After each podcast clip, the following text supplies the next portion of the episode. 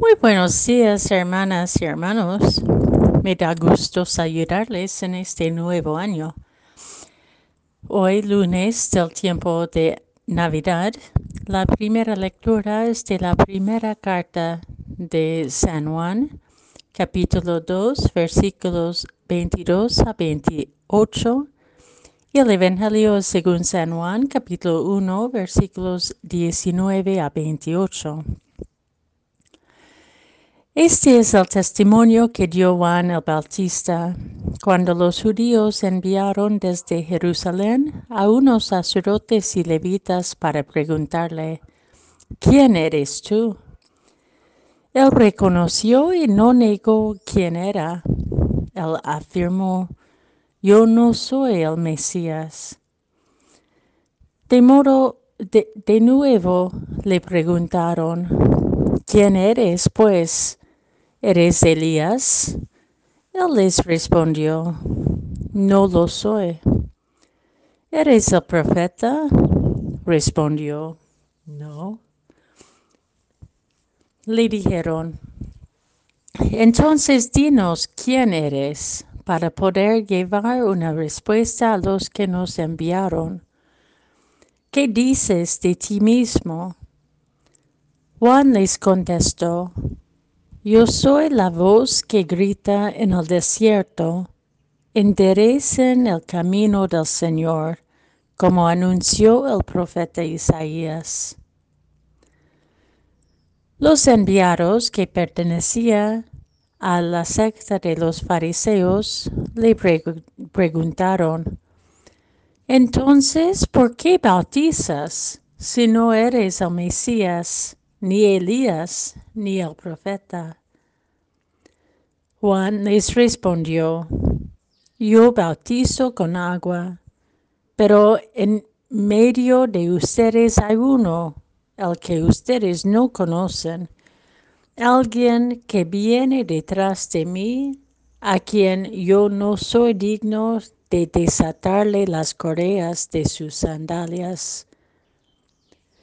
Esto sucedió en Betania, en la otra orilla del Jordán, donde Juan bautizaba.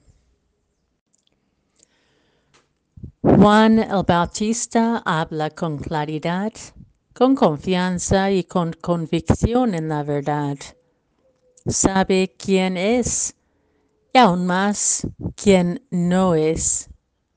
No es el Mesías, ni Elías, ni el profeta. Simplemente es la voz que grita en el desierto, la voz que pregona la palabra. En el Evangelio de Juan, identificarse en la verdad es un hilo conductor, especialmente respecto al Mesías.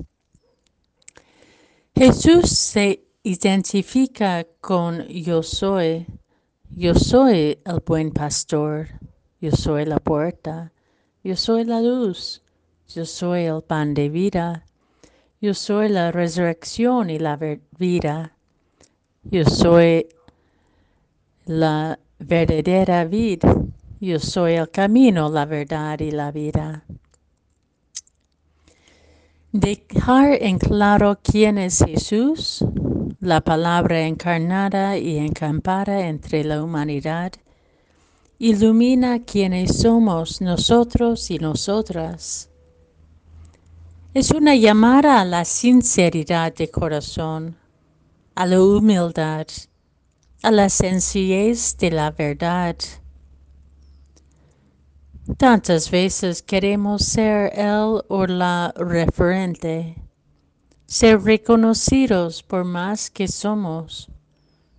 Y por qué no decirlo, el o la que sea el salvador o la salvadora de tal situación u otra. La insignificancia humana no nos cae bien y reaccionamos con una competitividad de poder, buscando elevar, elevarnos muchas veces despreciando a los demás.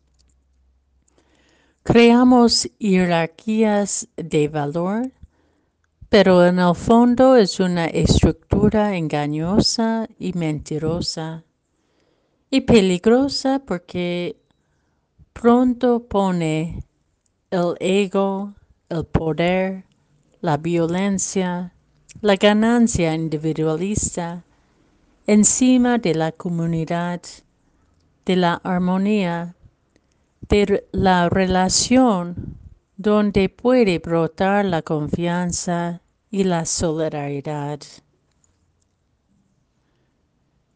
La esencia de la primera lectura de hoy es precisamente un ahondamiento en la verdad y en la verdadera identidad. Nos dice, en efecto, que no debemos mentir de quienes somos, sino que acojámonos mutuamente como hijas e hijos de Dios, cuya unción en el Espíritu nos revela la la verdad, nos revela la verdad a la medida en que permanezcamos en el camino hacia la vida eterna, la vida plena. Relacionado al espíritu, la insignificancia humana se vuelve plenamente significante. Cada uno y cada una con nuestros dones que nos da para el bien de la comunidad.